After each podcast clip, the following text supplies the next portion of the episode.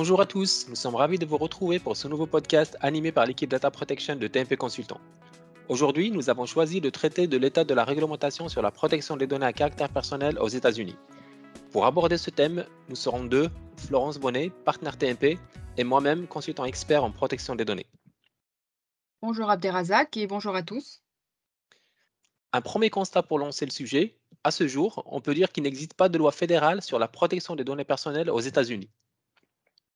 Euh, en effet, Abderrazak, euh, mais il y a des législations au niveau des États, comme c'est le cas euh, en Californie avec le CCPA, dont nous avions parlé d'ailleurs lors d'un épisode précédent et que je vous invite à écouter également.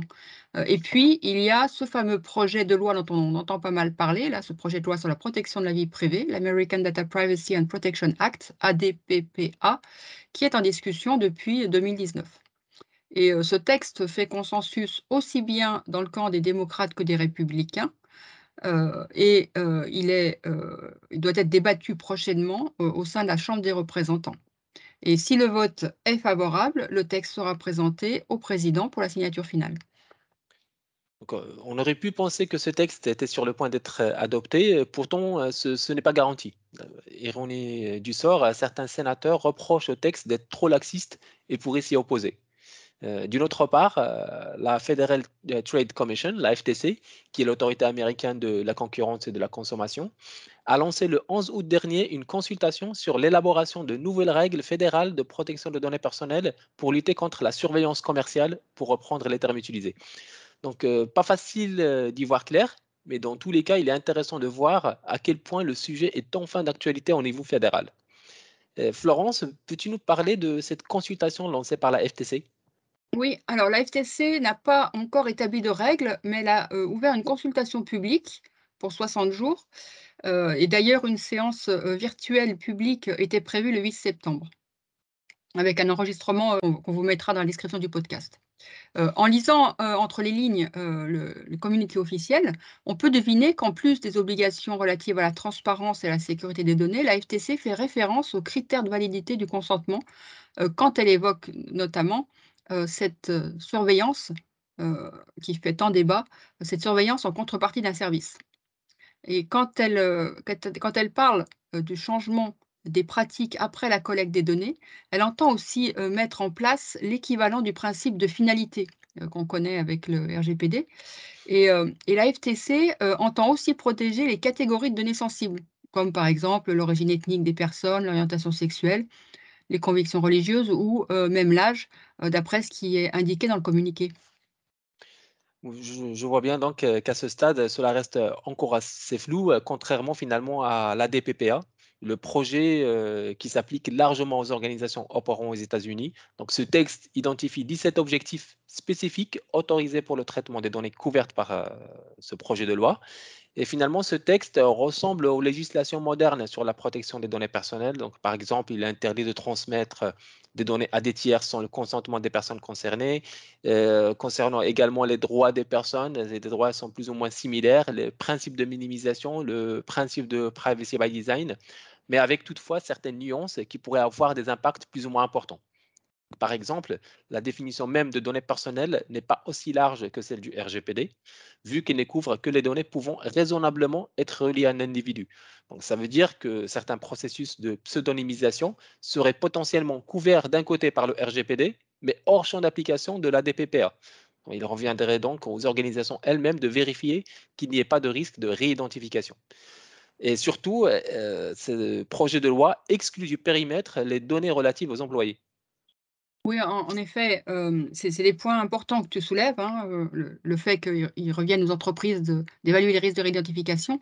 Mais je pense aussi aux données sensibles, dont le périmètre s'étend à certains documents officiels, comme le passeport, les images ou les vidéos qui impliquent la nudité, ou même les identifiants et les mots de passe des comptes. Et de même, le terme d'individu, au sens de la DPPA, ne couvre que ceux qui résident aux États-Unis. Du moins, euh, c'est ce qui est indiqué dans la version du texte euh, à la date de la publication de, ce podcast. Par conséquent, les personnes résidant dans l'Union européenne ne bénéficieraient pas de la protection de la DPPA lorsque leurs données personnelles euh, seront traitées par des entités couvertes. Très intéressant, Florence, justement. Il y a aussi des critiques qui s'attaquent aux réglementations excluant de leur périmètre d'application les petits business, en faisant l'analogie avec les règles d'hygiène dans la restauration qui ne peuvent être ignorées en fonction de la taille des établissements. Ben, est-ce que la DPPA comprend des seuils d'application? Euh, J'aime bien ta comparaison avec euh, les règles d'hygiène, mais disons que la DPPA n'exclut pas les petits business dont tu parles, mais toutes les obligations ne leur sont pas applicables. Par exemple, les certifications et audits ne concernent que les grandes entreprises. En tout cas, celles qui génèrent plus de 250 millions de dollars de revenus annuels, qui traitent des données de plus de 5 millions de personnes ou euh, qui traitent annuellement les données personnelles sensibles de plus de 200 000 personnes. Très intéressant. Dans le compte d'en face, un groupe de l'industrie de la publicité en ligne a critiqué la décision de la FTC, arguant que c'est les congrès et non la FTC qui doit fixer les normes en matière de protection de la vie privée. Cette organisation a également laissé entendre qu'elle contesterait toute réglementation de la FTC devant les tribunaux, en faisant valoir que les agences n'ont pas de pouvoir d'émettre des réglementations sur des questions majeures, à moins que le Congrès ne le leur demande explicitement. Donc l'industrie de la publicité s'opposera aux règles restrictives en matière de protection de la vie privée en faisant valoir qu'elle viole le premier amendement. Reste à savoir comment cette nouvelle loi pourrait cohabiter avec les lois californiennes. Euh, oui, alors les, représentants de la Californie ont fait part de leur mécontentement que la DPPA puisse prévaloir sur euh, la CPRA. et ça se comprend d'ailleurs, hein, on, va voir pourquoi, mais la Californie, euh, en plus, a beaucoup d'influence sur le corps législatif américain et un amendement a été déposé pour que l'organisme chargé de l'application de la CPRA, donc la, loi applicable en Californie, et donc l'organisme qui est le California Privacy Protection Authority, soit aussi responsable de l'application de la DPPA en Californie. Et dans les autres États, la FTC ou le procureur général serait par contre chargé de faire appliquer euh, la DPPA. Un autre point qui ne doit pas être négligé est que la loi californienne de protection de la, vie privée permet actuellement le recouvrement de pénalités importantes euh, en cas de violation de la loi de l'État. Et on imagine bien que euh, ce n'est pas ce que prévoit le projet de loi fédérale. Donc là, on, voit le manque à gagner côté euh, Californie. Et sinon, je rappelle que la loi californienne couvre également les données personnelles des employés auxquelles la DPPA ne s'applique pas. Donc la, CPRA deviendrait donc une législation essentiellement réservée à la protection des données personnelles des employés euh, en Californie. J'ajoute que le vote de la DPPA pourrait avoir un impact non seulement sur la Californie, mais également sur les échanges transfrontaliers de données personnelles entre l'Union européenne et les États-Unis. Oui, alors l'annonce, la récente annonce en grande pompe concernant un accord qui aurait été trouvé entre les États-Unis et la Commission européenne euh, sur euh, les conditions qui permettent de valider la conformité des transferts vers les États-Unis euh, bah, n'a pas pu t'échapper, hein, comme à nos auditeurs, j'imagine, depuis qu'est tombé le, a été invalidé le Privacy Shield. Euh, et en prévoyant un, mécanisme de recours indépendant doté d'un pouvoir contraignant et un cadre plus strict des activités de surveillance, la DPPA pourrait permettre d'accélérer le remplacement du Privacy Shield. En tout cas, c'est une hypothèse. Finalement, cette situation risque de voir les entreprises différer les chantiers de mise en conformité en attendant l'adoption du texte de la DPPA dans sa version finale. Mais à mon avis, ce ne serait vraiment pas prudent. D'abord, l'absence de législation fédérale ne signifie pas qu'il n'y a pas d'autres réglementations applicables. Euh, rappelons que c'est la FTC qui a prononcé la plus grande sanction pour violation de la vie privée dans le monde en 2019 à l'encontre de Facebook, euh, soit 5 milliards de dollars.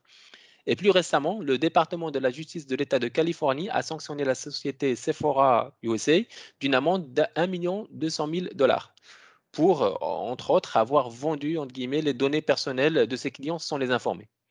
Ensuite, les réglementations sur la protection des données personnelles se renforcent partout dans le monde. Il est donc fortement conseillé de commencer à se préparer et de suivre de près l'évolution du texte de loi.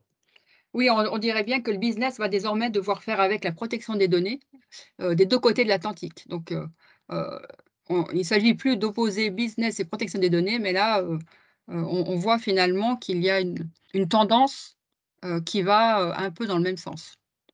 ce podcast est terminé. Merci à tous pour votre écoute. Nous revenons très vite vers vous avec un nouveau podcast. Pour plus d'informations, n'hésitez pas à nous contacter sur LinkedIn, Twitter ou par email.